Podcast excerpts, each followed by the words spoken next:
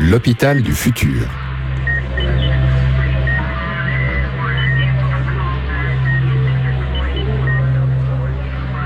Un podcast produit par l'association Audiolab et Calypsessa, experte en health data. Bonjour à tous et bienvenue dans L'Hôpital du Futur, le podcast qui raconte comment l'hôpital de demain se construit aujourd'hui même en Suisse, en France et dans toute la francophonie. Cette voix qui vous parle est celle de Warco Brienza, accompagné de son acolyte Karim Benzassi. Salut Karim. Salut Marco. Tu nous as manqué ces deux derniers épisodes. Eh oui, il est occupé justement en train de travailler dans le cadre des urgences à Valenciennes. Excellent, et je te réserve une bonne compagnie qui vient elle aussi du service des urgences mais d'un autre hôpital. Nous allons écouter aujourd'hui la docteure Tania Marx, praticienne hospitalière pour la centrale d'appel d'urgence de SMUR ou le numéro 15 du centre hospitalier universitaire de Besançon en France. Je commence déjà par vous saluer, docteur Marx. Merci, bonjour à vous. Bonjour. Bonjour docteur. Eh bien, c'est une docteure qui a fait son retour en France depuis quelques années déjà, hein, mais elle a eu l'occasion de voir comment ça se passait du côté de Québec, du centre de recherche du CHU de Québec au printemps 2022. Et elle, a également participé au projet franco-suisse de recherche SIA Rému, celui dont on a parlé lors des deux précédents épisodes avec le docteur Damy. Donc, je vous redis en mode anti-sèche que veut dire SIA Rému? C'est pour Système d'intelligence artificielle pour la régulation médicale des urgences. Un travail qui a été mené de pair entre le CHUV euh, à Lausanne et le centre hospitalier de Besançon, euh, accompagné des deux universités, hein, celle de Franche-Comté, Comté français, et de la Haute École d'ingénierie et de gestion du canton de Vaud, la HEIGVD. C'est dire le sérieux de cette recherche et l'opportunité que nous avons de demander les grands enseignements qu'a pu euh, obtenir la docteur Marx. déjà, ce que je me demandais, c'était d'où vous venait cet intérêt pour la recherche ou plus généralement pour l'innovation ben, au fil des journées, au fil des gardes, euh, en fait, on se rend compte, en tout cas, euh, on prend connaissance euh, des petites choses où on se dit, tiens, il faudrait effectivement apporter une solution pour améliorer tel ou tel processus de soins ou telle ou telle manière d'organiser les choses. Et en fait, on se dirige tout simplement vers, vers la recherche en se disant, ben oui, moi aussi, j'aimerais effectivement apporter des solutions, s'investir effectivement dans un domaine pour, pour essayer d'améliorer en tout cas le quotidien des praticiens, des soignants, et, mais également des patients. Vous avez eu l'occasion d'observer la situation des urgences en France, mais également à Québec, hein, je le mentionnais euh, en introduction. Mhm. Et donc vous aviez initié au printemps 2021, si je ne m'abuse, euh, votre recherche postdoctorale à Québec. À ce moment-là, ce qui se passait, bah, c'était une pandémie euh, nommée Covid. Ce qu'on se demandait, c'est comment est-ce que les urgences à Québec ont encaissé le choc? Peut-être en comparaison avec ce que vous avez pu entendre ou vivre côté français. J'ai l'impression qu'ils étaient quand même beaucoup plus frileux que nous en, France, hein, où euh, c'est simple, je suis rentrée en France il y a maintenant à peu près quelques mois de cela, où encore maintenant ils étaient euh, très précautionneux dans tout ce qui était mesures de sécurité, euh, port d'équipement de sécurité, et ils étaient euh, organisés, mais en fait c'est parce que leur structure hospitalière là-bas le permet, hein, parce qu'ils ont des structures hospitalières qui sont un peu plus conséquentes que nous, ils étaient organisés encore en termes de, de filières et de flux, où là-bas ils appelaient ça effectivement euh, une zone rouge pour euh, prendre en charge des patients qui étaient Covid et Covid confirmés, euh, une zone blanche, enfin une zone froide, pardon, pour, pour, la prise en charge des patients qui avaient aucun symptôme. Et avec des tests PCR qui étaient négatifs et qui confirmaient effectivement leur, leur absence de, contamination, et une zone intermédiaire, ce qu'ils appelaient la zone tiède, où là, ils prenaient en charge le reste des patients qui étaient à risque effectivement d'être contaminés ou en tout cas qui avaient des symptômes qui pouvaient le faire évoquer, et avec un personnel soignant qui était à chaque fois habillé et puis euh, protégé de la tête aux pieds avec euh, port de masque, port de blouse, port euh, de, visière. Donc, pour avoir encore discuté avec mon, ancien directeur de recherche, le docteur Simon Berthelot, il y, a, il y, a, une semaine de cela, ils étaient encore toujours dans le port effectivement de l'équipement de sécurité total complet que nous, on a effectivement ben, laissé tomber parce qu'on s'est rendu compte qu'au final, euh, il n'y avait plus forcément de contamination. En tout cas, que maintenant, on connaissait nettement mieux euh, et qu'on pouvait bien mieux nous protéger, nous soignants, et éviter une contamination et une transmission des patients. C'est intéressant parce que hum, cette notion de, de, de, température chaude, tiède, froide, on a retrouvé euh, plus ou moins les mêmes, les mêmes mécanismes dans d'autres centres des urgences. Alors eux, ils parlaient de filière propre, filière sale, enfin, chacun ses petits noms. Mais euh, si maintenant, avec le recul et puis euh, en étant euh, revenu, je dirais, dans vos pénates, quelle différence vous pourriez faire ou vous avez pu observer que ce soit dans la régulation ou dans la gestion des urgences entre Québec et enfin l'hôpital du, du Québec et le CHU de Besançon? Je trouverais peut-être plus intéressant qu'on reste sur l'étape de régulation, vu comme vous avez bien expliqué déjà la différence entre les urgences. Euh, alors en, termes de régulation, ça n'a effectivement strictement rien à voir. Il euh, faut savoir qu'en France, on est euh, le seul pays qui a une régulation euh, des appels d'urgence médicalisés. Euh, donc je pense que vous avez dû en parler dans les précédents dans les précédents interviews. Mhm. Effectivement, voilà, on appelle voilà, on, appelle le centre 15. Euh, un assistant de régulation décroche l'appel, prend les informations et ensuite l'appel est basculé à un médecin régulateur qui répond effectivement à la demande, que ce soit un conseil médical, un engagement de, de, de secours ou autre. Là-bas, au final, ils ont, bah, ils sont proche ben, du système de soins nord-américain. Hein. donc, euh, euh, il y a, euh, en tout cas, on ne retrouve pas de médecins dans la partie préhospitalière ni, ni dans, le cadre de la régulation des appels d'urgence. Ils ont un numéro unique, donc le 911. numéro unique hein, qu'on appelle pour tout secours, qui est décroché et ensuite qui, selon le motif d'appel, si c'est ben, pour, pour de la santé, ben, va être basculé à une centrale centrale là-bas qui s'appelle CCS, Centre de communication santé. Euh, l'appel est décroché par euh, ben, un peu l'équivalent chez nous d'assistant de régulation médicale, mais là-bas ils appellent ça un RPU. Euh, donc un répartiteur médical d'urgence qui prend qui reprend les coordonnées du patient, qui voilà va poser des questions à l'aide d'un logiciel euh, qui, permet de, diriger en tout cas son interrogatoire et puis qui a pour rôle euh, voilà, d'engager et de, coordonner l'engagement des ambulances sur, leur territoire. Donc c'est vrai que là-bas, ils ont encore la notion un appel est égal à un engagement de vecteur. Et effectivement, bah, la première phrase que, dit un RMU quand il décroche, c'est euh, Bonjour, vous avez demandé une ambulance. Euh, moi, je voulais vous demander votre avis, parce que j'ai eu l'occasion de recevoir celui du docteur Damy sur finalement est-ce que vous trouvez mieux ou est-ce que vous trouvez moins bien euh, la centrale unique hein, par rapport aux trois centrales que nous connaissons en tant qu'Européens pour la problème de santé, problème de feu, pays, problème de sécurité. On appelle la police hein, pour un problème de sécurité directement. Vous qui l'avez vécu de l'intérieur l'espace d'une année au moins, qu'est-ce que vous en pensez? Vous préférez un système ou vous préférez l'autre et pourquoi? je vais vous faire la, réponse de Normand. Il n'y a pas de meilleur système. en, fait, il, faudrait prendre effectivement tous les avantages de l'un et de l'autre. Euh, en France, nous, euh, euh, effectivement, on apporte à la demande du patient une expertise médicale, mais une expertise médicale qui n'a pas forcément toujours lieu d'être faite.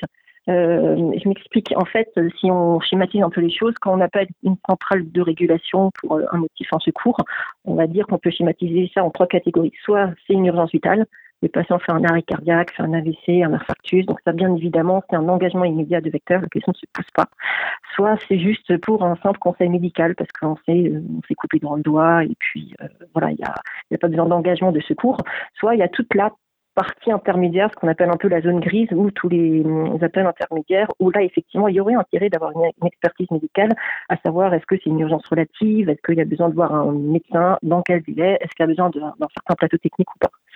Euh, donc, effectivement, ça, notre système français euh, est plus pertinent pour répondre à cette, problématique. Euh, à l'inverse, donc le système de régulation nord-américain ont beaucoup plus, en tout cas, de moyens. Hein. Ils ont beaucoup plus de ressources parce qu'ils ont l'organisation par rapport euh, euh, par rapport à la mise à disposition des ambulances. En fait, ce sont des vecteurs qui sont mobiles.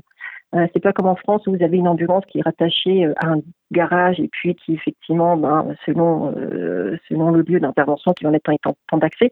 En fait, là-bas, le système nord-américain, vous avez des ambulances qui sont vraiment mobilisables et qui sont qui se dispatchent selon le besoin le besoin du secteur et du territoire. Et ça, effectivement, c'est donc euh, ben, les, centres de communication santé qui, qui gèrent ça. Donc, c'est des vecteurs qui sont beaucoup plus proches du lieu d'intervention et qui répondent beaucoup plus vite à la demande du patient, alors que nous, on a des délais qui sont beaucoup plus importants de temps en temps. Euh, en revanche, pour, pour revenir sur ce que je disais, il n'y a pas de solution parfaite, c'est que Là-bas, ils ont, ils ont travaillé, en tout cas en partenariat avec le ministère de la Santé, sur un projet pilote hein, qui s'inspire un peu de nous, notre organisation. C'est-à-dire que pour les, euh, pour les appels de secours qui étaient non urgents, donc pour qui ils estimaient qu'effectivement euh, le délai de mise à disposition d'une ambulance pouvait attendre deux à trois heures, eh ben, c'était des appels qui étaient rebasculés euh, par un petit groupe de paramèdes ou d'infirmiers qui rappelaient les patients et puis qui essayaient de refaire le point avec eux et de leur trouver une solution un peu alternative plutôt qu'un engagement dans vecteur. et qui dit engagement vecteur dit forcément être orienté vers un, vers un système d'urgence. et il permettait effectivement de, temporiser ou en tout cas d'apporter d'autres solutions comme ben effectivement là vous pouvez effectivement être vu dans une clinique, dans une maison médicale, ou alors on peut effectivement vous rediriger vers une pharmacie à proximité de chez vous, ou même il travaillait même en tout cas il commençait à développer des partenariats, ne serait-ce qu'avec des taxis pour effectivement apporter, ben, euh, pour répondre à la demande de transport qui n'était pas forcément euh, à disposition pour, pour le patient. Je profite de faire une toute petite parenthèse, parce que vous avez cité plusieurs fois le terme vecteur. Pour les néophytes ou ceux qui ne l'auraient pas compris, euh, par vecteur, on entend un moyen, souvent de transport, type hélicoptère, type ambulance. Donc effectivement, il s'agit de décider, selon les vecteurs disponibles, lequel on va déployer pour ce cas-là, hein, après identification du cas. Tout à fait. L'hôpital du futur. futur. Il est clair qu'en général, on regarde toujours l'herbe à côté, voir si elle est plus verte. Mais euh, dans les deux cas, parce qu'on euh, parle quand même de systèmes de régulation qui gèrent plusieurs milliers d'appels, euh, voire plusieurs dizaines de milliers d'appels par année, pour pas dire plus, il y a quand même un objectif. Donc ils ont quand même réfléchi, il y a eu une réflexion de fond, puis ils essaient d'atteindre cet objectif. Alors quel serait selon vous l'intérêt de remodifier ou de repartir vers une espèce de système intermédiaire qui serait le, le meilleur des deux mondes, comme vous dites? Dans le monde idéal, donc effectivement pour revenir sur l'hôpital du futur, en tout cas dans l'organisation de, soins idéal et du futur, ça serait effectivement d'apporter une réponse, une réponse adéquate euh, à, à, tout patient, en tout cas à toute personne qui sollicite les secours, hein. euh, que ce soit pas forcément, euh, comme que ce soit pas forcément un engagement de vecteur ou un transport à l'urgence, mais une réponse qui peut des fois être tout simplement du conseil médical, une consultation, euh, accéder plus facilement à un médecin de garde.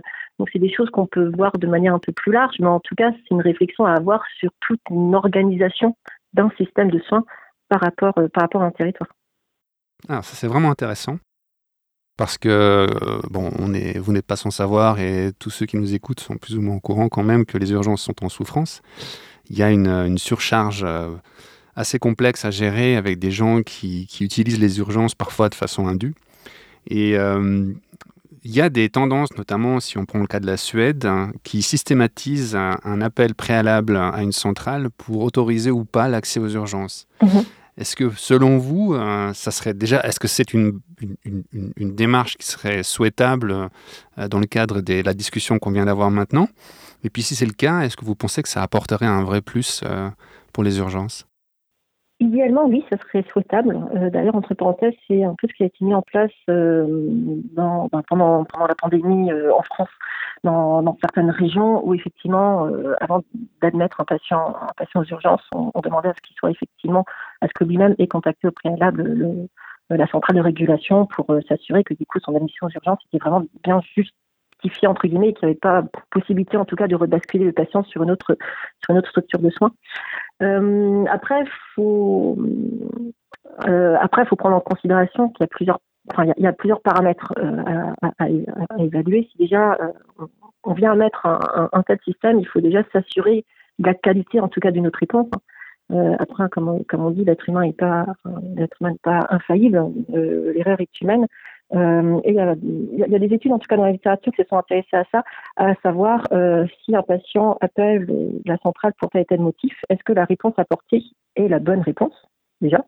Est-ce que si typiquement on dit à un patient euh, ben, classique, hein, un patient qui nous appelle, qui a une douleur dans la poitrine, euh, si on lui dit ben non, on pense que c'est uniquement une douleur musculaire, restez chez vous, prenez, euh, prenez des antidouleurs, voyez votre médecin demain, il faut être sûr qu'on passe pas à côté ben, à ce moment-là d'un infarctus tout simplement.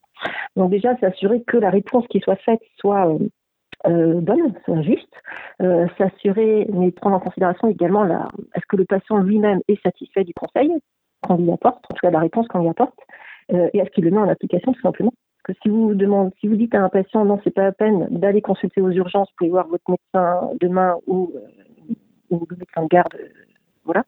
Faut, faut s'assurer que du coup le patient adhère à cette à cette décision et qu'il n'aille pas à se dire bah non j'y crois pas je vais quand même je vais chance donc il peut y avoir certaines dérives après en même temps la complexité de la régulation mais moi mais c'est ça, qui est intéressant hein, c'est que les paramètres qui sont à prendre en compte c'est qu'il y a la problématique du langage. Il faut déjà qu'on arrive à parler la même langue. Et entre ben, quelqu'un qui vous dit typiquement euh, j'ai des mots j'ai des mots de cœur au téléphone, est-ce que ça veut dire quoi? Est-ce qu'il a mal à la poitrine ou est-ce qu'il a des nausées, tout simplement? Donc déjà là, il y a, des fois, il y, a, un fossé entre le langage, ben, le langage populaire, on va dire, entre le langage d'une personne lambda et entre nous, euh, l'interprétation qu'on en fait dans notre langage médical, mais avec les termes qui doivent nous faire alerter sur mince, effectivement, ça c'est une urgence. En fait, ça, ça, ça sous-entend qu'il y a une responsabilisation euh, de la part des patients, donc qui prennent leurs responsabilités, mais aussi du coup de la part du régulateur. Bah, c'est pas évident de, de, sculpter ou de déterminer une situation alors qu'on ne voit pas le patient. Euh, c'est relativement assez compliqué. Euh, tout à fait. Bah, idéalement, encore une fois, il faudrait qu'on ait, qu'on ait une visio, une visio, qu'on puisse voir le patient directement en face euh, ne serait-ce que déjà, un, le rassurer, que lui-même euh, ait plus, en tout cas, confiance dans ce que lui dit la personne en face, hein, parce que typiquement, on se présente en tant que médecin, mais voilà, on pourrait se présenter comme n'importe qui d'autre. Et puis ça, ça, ça c'est, des éléments qui ont été étudiés. Et puis, il s'avère que oui, un patient à qui on donne des, conseils adhère nettement plus quand il a euh, soit le régulateur, soit le médecin euh, en face, même par écran interposé. Hein. Euh, mais oui, il y, a des choses qui ont été travaillées et étudiées là-dessus, et effectivement, il y aurait un impact, il y aurait un intérêt de mettre ça en place. sur un autre registre, moi, ce que je me demandais, c'est si une solution comme ChatGPT pourrait en fait en être une euh, pour euh, les enjeux de la santé. Hein. vous avez certainement euh, vu comme cet outil a fait fureur hein, dans un tas de domaines. Hein. C'était surtout pour l'école qu'on a, qu'on a entendu le plus de bruit. en fait, ce qu'on se demandait, c'était est-ce que ce type de technologie est pertinent pour les problèmes d'urgence et les problèmes de santé? Alors après, j'ai envie de dire que tout dépend comment ça serait utilisé. Ça serait vraiment en support à un échange patient-médecin ou alors ça serait uniquement la, seule interface qu'aurait le patient. Moi, je pense à un autre cas de figure, mais c'est du vécu. Euh, je l'ai lu dans des blogs, euh, des expatriés qui ne, s'exprimeraient pas bien dans la langue du pays. Et euh, ce que je me disais, c'est qu'éventuellement, l'expression écrite pourrait être un petit peu facilitée par rapport à l'expression orale. Mais peut-être que vous, vous y croyez moins que moi. Non, ça pourrait, tout à fait. Après, encore faut-il, euh, oui, parce que j'ai, notre problématique, c'est tout simplement si la personne ne parle pas, la même, ne parle pas la même langue, des barrières de la langue. Euh, après, il faut juste s'assurer que du coup l'exposition écrite soit maîtrisée également. Bien sûr. Mais au final, euh, on a évoqué cette problématique de, donc de gestion de la régulation avec ou sans robot, entre l'homme et l'IA, enfin tout ça, on, on a parlé. reste néanmoins, je dirais, toujours ce défi comment soulager les urgences actuellement, qui sont, qui sont bel et bien surchargées. Et puis, euh, on a des robots. Alors évidemment, un, patient qui a besoin de venir aux urgences et qui est en train de, de, saigner comme pas possible, de toute façon, il, viendra aux urgences. Et je pense qu'il ne prendra même pas la peine d'appeler. Donc le, le, la vraie question, c'est que cette régulation, en fait, elle s'adresse à qui? Est-ce que ce sont des patients qui, en fin de compte, utiliseraient les urgences d'une façon qui encore une fois, pas tout à fait justifiée et c'est ça le but, c'est de les filtrer pour soulager les urgences? Ou est-ce qu'on est dans une notion de pouvoir mieux traiter les cas, cas par cas, indépendamment de leur, qualité, et euh, de permettre à avoir à la fin un, un, un flux des urgences ou un flux des patients qui soit le plus régulier possible et le plus cohérent possible? Une des solutions, ça serait effectivement de travailler plus sur ce qu'on appelle euh, l'amont, donc la régulation des appels d'urgence euh, pour essayer de, de désenclaver et puis d'éviter de, surcharger encore plus le service, le service d'urgence, où la volonté c'était de mettre en place ce qui, appelait, enfin, ce qui, est appelé le SAS, SAS pour euh, service d'accès aux soins, où l'objectif était ben, déjà là que toutes les personnes qui ont besoin de secours appellent cette, hein, cette centrale et que les réponses soient données selon, selon leur motif d'appel. Mais encore pour ça, il faut, euh, typiquement, si, euh, si je prends un exemple, hein, si on arrive à, euh, par exemple, rebasculer, en tout cas rediriger 30 à 40% des, personnes qui, se présentent aux urgences, parce que dans, un, dans un, dernier rapport, alors je ne me souviens plus l'année, je ne me souviens plus des chiffres exacts, mais c'est à peu près effectivement le, le pourcentage de patients qui avait été estimé qui au final euh, auraient pu bénéficier euh, d'une prise en charge autre que euh, au sein d'un service, service hospitalier et, autre que, que à. Donc si ce pourcentage-là des patients est rebasculé, effectivement, ça apportera une grande réponse pour désenclaver et puis arrêter de, mettre notre système de santé vraiment souffrant. Mais la problématique, c'est qu'il faut à ce moment-là que sur le territoire, on ait on ait une organisation qui réponde à ça en fait.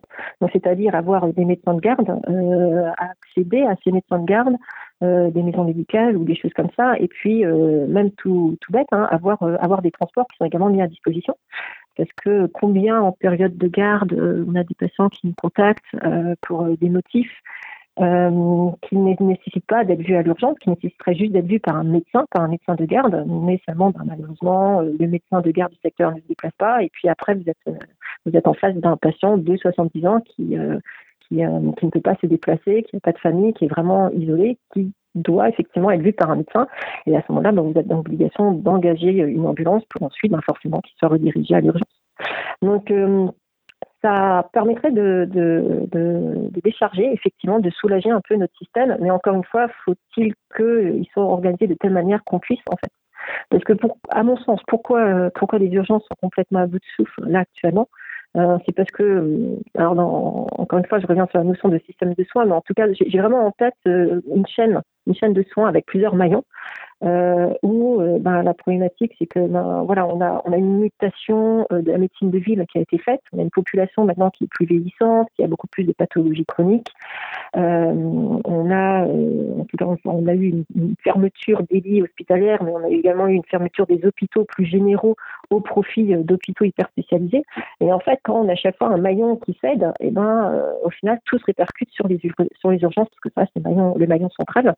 Et tant qu'on n'apportera pas d'autres solutions pour euh, réorganiser et puis pour de nouveau renforcer en fait toute cette chaîne de soins, euh, je pense que la problématique sera encore bel et bien euh, répartie sur les urgences, parce que ça reste, comme dit, à mon sens, le maillon central qui essaye d'absorber tout ça, mais qui, a, qui est complètement à bout de souffle on aura l'occasion de reparler des autres maillons de la chaîne, en l'occurrence parce que cette chaîne, elle est fragilisée et vous avez rappelé toute l'importance de cette chaîne dans sa globalité. Je tenais à vous remercier, Dr Marx, pour le moment qu'on a passé ensemble, pour toutes les explications que vous avez pu donner tant sur la régulation médicale que sur l'étape des urgences et plus généralement sur le système de santé hein, francophone, qu'il soit côté français ou, euh, ou, à Québec. Merci à toi également, euh, Karim. Merci, docteur. Merci, Mario. Marco. Ou, ou tu peux m'appeler Warco, tu peux m'appeler Marco, mais tu peux pas m'appeler Mario. Ah, c'est ton truc là. Mais oui, très bien, je t'en veux pas. Hein. Je t'aime comme tu es. Euh, j'aime également toutes les personnes qui nous ont écoutés jusque-là et qui auraient envie, peut-être dans l'intervalle, en attendant le prochain épisode, bah, de réécouter les six épisodes qui ont précédé celui avec le docteur Marx. Hein. on commence à en avoir fait quelques-uns à présent. Oh, j'ai envie de rappeler également l'étude euh, Ensemble, construisons la santé de demain. Euh, on a besoin encore de quelques réponses de personnes éclairées qui aimeraient donner leur avis. Donc on va reposter en fait ce lien.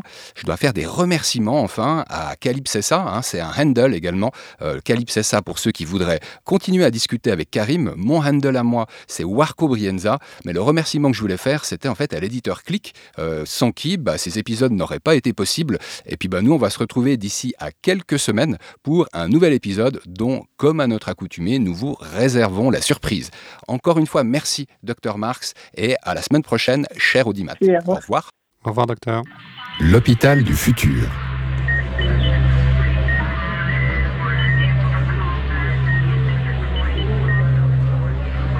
Un podcast produit par l'association Audiolab et Calypsessa, experte en health data.